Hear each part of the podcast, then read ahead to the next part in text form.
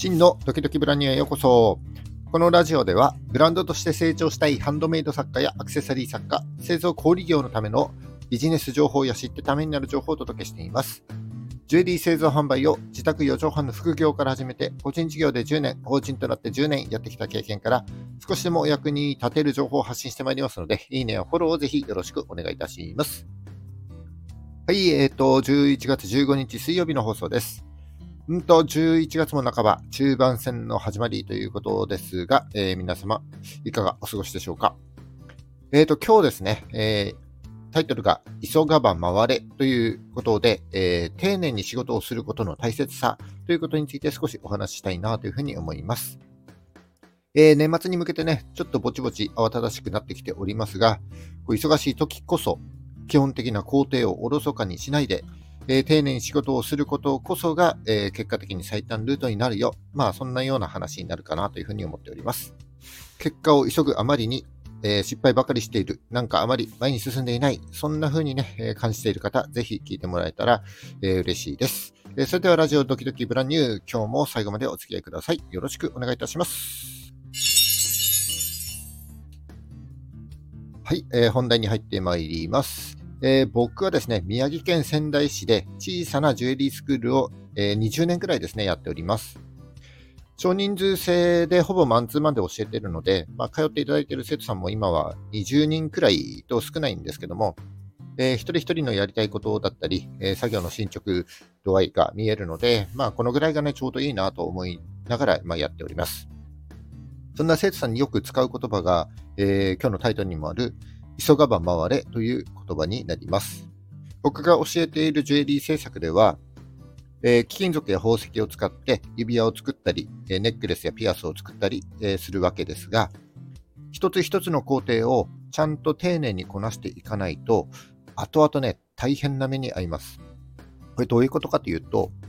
例えば、え宝石を爪で留める指輪を作る場合、はじめに、えー、宝石を止めるための石枠というものを作ります。で、この石枠は、石が乗っかる台座となる部分があって、その台座の周りに石を止めるための爪、3本とかね、4本といった爪を、この台座の周りに溶接して、えー、これが石枠というパーツになるんですが、その石枠を作った後、指輪の指に当たる部分、えー、リングの腕と言われる部分を作って、え石枠と腕を合体させて指輪に仕上げていく感じになります。で最初に石枠を作るわけですが、えー、台座となる部分に石を留めるための爪を溶接して作っていきます。で、この溶接の際に台座と爪との間にですね、ちょっと隙間があると、この溶接が完全にできなくて、えー、後々ちょっとでも力が加わるとポロッとね、取れてしまう。そんなことが起こっちゃうんですね。だから、台座と爪の隙間を、えー、なくすように、えー、ヤスリで削ってぴったり合わせる、すり合わせという工程を行います。ところが、えー、全体の作業を急ぐあまりに、この台座と爪との間の隙間をなかすすり合わせの作業を、え、なんとなくやっちゃって、なんとなく怠ってしまうと、えー、一番最後の石止めの時にですね、溶接が完全でなかったがために、え、爪の部分がポロッと取れてしまう、そんなことがね、起こっちゃうんです。そうなると、えー、途中まで止めていた石を一旦外して、途中まで止めていた爪を一旦元に戻して、えー、爪を溶接し直すことになるんですが、えー、その取れちゃった爪以外にも、えー、他にも爪が溶接してありますので、その部分に影響が出て、えー、1箇所直すつもりが全部一緒に取れちゃう、そんなことがあります。でそれだけじゃなくて、す、えー、で、にですね、指輪の腕の部分も溶接してますので、下手をしたら爪だけじゃなくて、指輪の腕の部分もね、取れちゃう可能性があるんですよね。えー、一番最初の石枠と爪との、えー、あ台座と爪との溶接部分のすり合わせですね。この最も基本的な工程を、えー、全体を急ぐ急ぎたいからとこう怠ったがために、最後の最後で作品がお釈迦になってしまう。つまりバラバラになってしまうなんてことがね、起こり得るのが、このジュエリー制作の世界でございます。えー、貴金属は溶かして再利用できますが、えー、溶接した溶接した部分には溶接の材料が含まれておりますので、その部分を一緒に再利用するわけにはいかないし、えー、地金をこう溶かすたびにですね、素材の純度は落ちていきますので、だんだん低質低品質なものになっていってしまうんです。これがですね、いくらお金をつぎ込んでもいい趣味なら何の問題もないんですけども、え、例えばお客様からの注文品で、それが金で原価が決まっていて、限られた重量しか使えなかったり、えー、納期がギリギリになって着手していたりすると、結局ね、納品できなくなっちゃって、かけたお金や材料、時間が無駄になるだけじゃなくて、信用問題に関わってしまって二度と仕事が来ないなんてね、そんなことに発展しちゃうことも、まあ、なくはないということになります。これもすべて発端は台座と爪とのすり合わせという最も基本的な作業を、えー、怠ってしまったからになりますね。だから、より早く丁寧に仕事をしたいのなら、急がば回れということを僕はお伝えしたいんです。まあ、一般の人からしてみれば、たかが指輪作りと思うかもしれませんけども、この一つ一つの工程にちゃんと意味があって、えー、些細な工程一つ取ってみても、おろそかにすることはできないということですね。で、これはですね、ものづくりだけじゃなくて、えー、普段の仕事でも、えー、同じようなことが言えるかなというふうに思います。えー、例えば、ネットショップ一つ作るにしても、最初にデザインをある程度固めておかないと、作りながら行き当たりばったりに作業を進めることになって、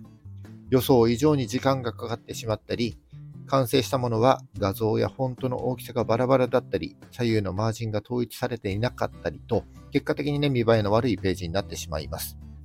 あるいは、えー、僕最近あのテンプレートを使ったショート動画を外注に出しましたけども、えー、最初にある程度要件を固めておかないと、まあ、後からね、条件を付け足すことになって、後々トラブルに発展してしまって、継続して依頼することが難しくなってしまう、そんなこともね、起こり得るわけです。えー、この急がば回れという言葉ですね、ググると、早く着こうと思うなら、危険な近道より遠くても安全で確実な方法を取った方が早く目的を達することができるという例えというふうに出てきます。え、物事は慌てずに着実に進めることが結果としてうまくいくよということですが、え、着実に進めるためには仕事に着手する前の設計や計画というのも大事になってきます。え、僕の父はですね、大工だったんですが、ものづくりは段取り8部だよとよく聞かされました。え、仕事に着手する前の準備や計画を念入りにしっかりしておけば、その仕事の80%はもうできたも同然といったような意味合いになります。え、やってみないとわからないということももちろんありますが、最初にある程度ですね、計画を立てるからこそ、実際に着手した後に気づけることが多くなるし、えー、そこで失敗したら最初の計画に立ち返ることによって、ああ、こうすればよかったんだとか、この工程はこの前にやればよかったのかといったことが経験になりますので、えー、その積み重ねが知識となって身についていって、より上達していくということになっていきます。まあ、ものづくりでも仕事でも商売でもそうですが、結果を急ぐあまりに、えー、失敗ばっかりしてる。なんかね、あんまり前に進んでいないし、なんか身になっていないような気がする。もしね、そんな風に感じたら、この段取り8部、急がば回れという言葉を、思い出していただければ幸いでございます。はい、えーと、今日は急がば回れというテーマで、えー、丁寧に仕事をすることの大切さということについてお話しさせていただきました。えー、この放送が少しでも役に立った、ためになったと思った方は、いいねをお願いします。聞いたよという印で、いいねボタンをポチッと押して残して帰っていただけると非常に嬉しいです。今後も頑張って配信してまいります。よかったらフォローもぜひよろしくお願いいたします。はい、それじゃあ11月15日ですね。ラジオドキドキブランニュー次回も、え、よろしくお願いいたします。バイバーイ。